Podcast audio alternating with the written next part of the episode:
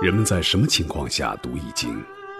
当你身处困境之中，当你以往所学的全部书本知识和你所积累的全部人生经验都不能让你走出困境时，易经能够给你意想不到的智慧和忠告。欢迎您收听由北京周易研究会创办人徐坤教授主讲的《六十四卦与人生》。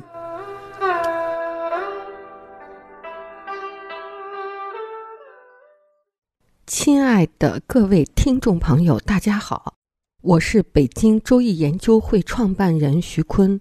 今天我带您走进周易殿堂，主讲六十四卦与人生。今天我们讲太卦，太卦的卦画呢是天在下，地在上，就是乾在下，坤在上。明明自然界是天在上，地在下。为什么相反？天在下，地在上，反而是太？因为地气下行，天气上升，中间有一个阴阳交泰。这种交泰在国家就表现为政通人和；于家庭呢，就是妻子被尊重，丈夫非常听话，夫妻的性生活又非常的和谐。太卦与企业呢是上下交而志同，志同道合的一伙人，在市场上去拼搏。对比否卦，否卦就是大自然的自然状况，下卦是坤，上卦是乾，天在上，地在下。虽然顺其自然，那反倒凶，是地气下行，天气上升，阴阳永远不交。于家庭就是夫妻反目分居，于国家。政不通，人不和，与企业就是上下反目，旗帜不同，在阴阳不相交的地方，就是管理的空白，就被流言和谎话充斥。在这里呢，我们再重复一下卦序的思辨哲学，已经重复了有十次了。乾坤开天辟地，屯蒙万物生，有生就要教育，所以蒙卦在其后。有生有养就有虚，所以虚卦在蒙卦后边。有虚分配不均就有争和讼，讼卦在其后。讼而不能胜诉就会有争斗，所以失卦在讼卦后边。那失卦呢，就是聚众，就是打仗。失是群体行为，有群体行为就有亲比，就是比卦在失卦后。比就要团结，亲比就要蓄积力量。小畜在比卦后边，履卦以变制，在人群多的地方就要有规矩，有社会管理的系统。所以履卦是一个社会管理系统。之后呢，这个社会发展呢，就是一泰一否循环发展。我们今天思辨哲学的卦系讲到这以后，再也不讲了，不再重复了。那我们对比一下这种思辨哲学和哪个西方的大哲学家最像呢？黑格尔啊，黑格尔一看咱们这个通行版的卦序，就觉得这个中国的思辨哲学啊，跟他真是出出一辙。中国描述的呢是自然、社会、人类的发展，他提供了三百八十四爻，爻爻都是应对变化的一个方法。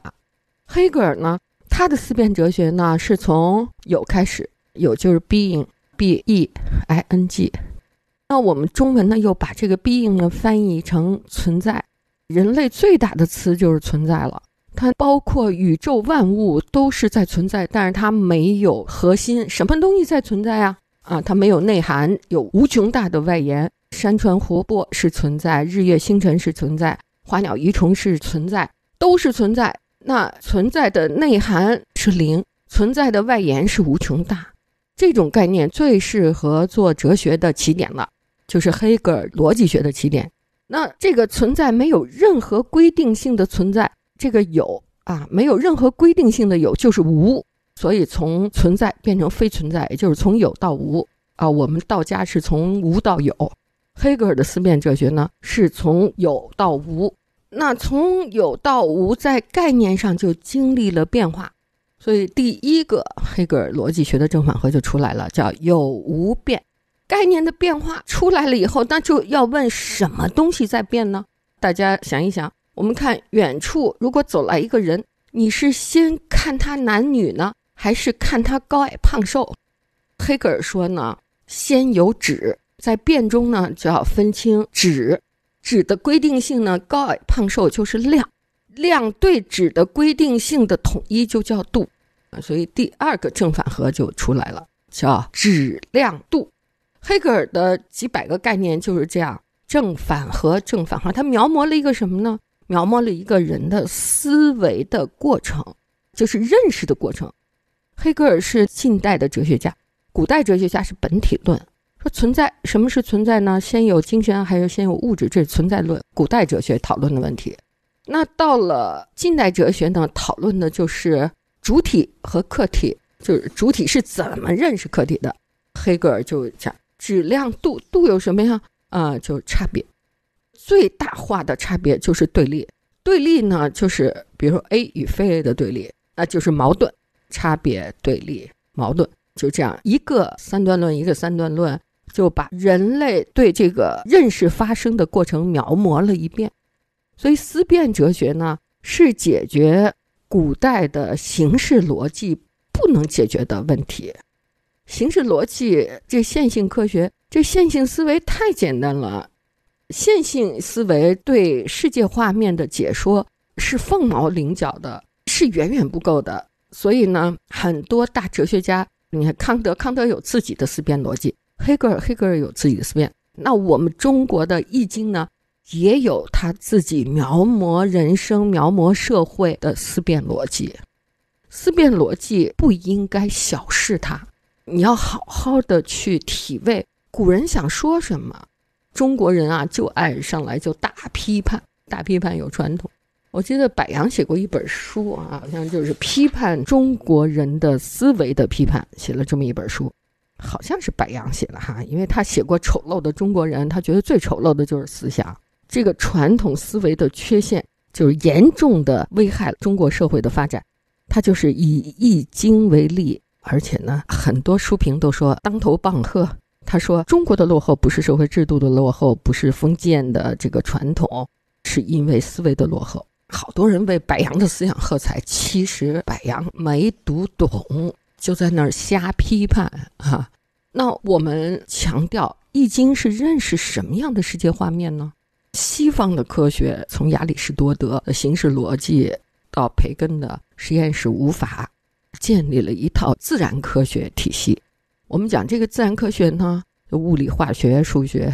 它要解释的呢，是一个有这种时间的先行后继的，我们把它叫做简单的世界画面。比如我们说下雨了，然后就地湿了。下雨和地湿共同呢蕴含的是水，找着水呢，我们就可以把下雨地湿这个现象抛弃了，就研究水。最后研究到 H2O，水的分子结构。好，那我们就从现象到本质，从一级到二级的更深级本质。这是我们牛顿力学语言框架下的思维特点，那这就经典的存在在大学的课堂上和书本里。当我们走出大学校门，我们发现这个世界是非线性的，是无数相互作用的现象形成的复杂性的，你还原不了。就是 A 和 B 之间都没有因果关系，也没有共性的现象和本质，你就不能套用牛顿力学语言框架下的这个思维。那怎么办呢？复杂性的世界画面就得仿生描摹，它就借用节点体系，一步一趋的去把这个现象摘取出来。它是共识性的思维，不是像牛顿力学历史性的思维。所以呢，在探索复杂性的世界画面里，一定要有思辨哲学。这个思辨哲学不是落后的，而是特别先进的。因为上一世纪获得诺贝尔奖金的科学前沿，都走到了探索复杂性的非线性思维的前沿。我们说了啊，这是我们讲卦序最后一次，以后再也不讲了。好，我们对比了中国人的思辨哲学和西方的思辨哲学，它的共同的特点。下面我们就讲太卦的卦辞。它的卦辞呢说：“小往大来，吉亨。”小呢是指坤卦小，大呢是指乾卦大，就是天大地小，乾大坤小。如果这样小往大来。天地交，万物通，太平安康，这就构成了古人的理想社会的极致。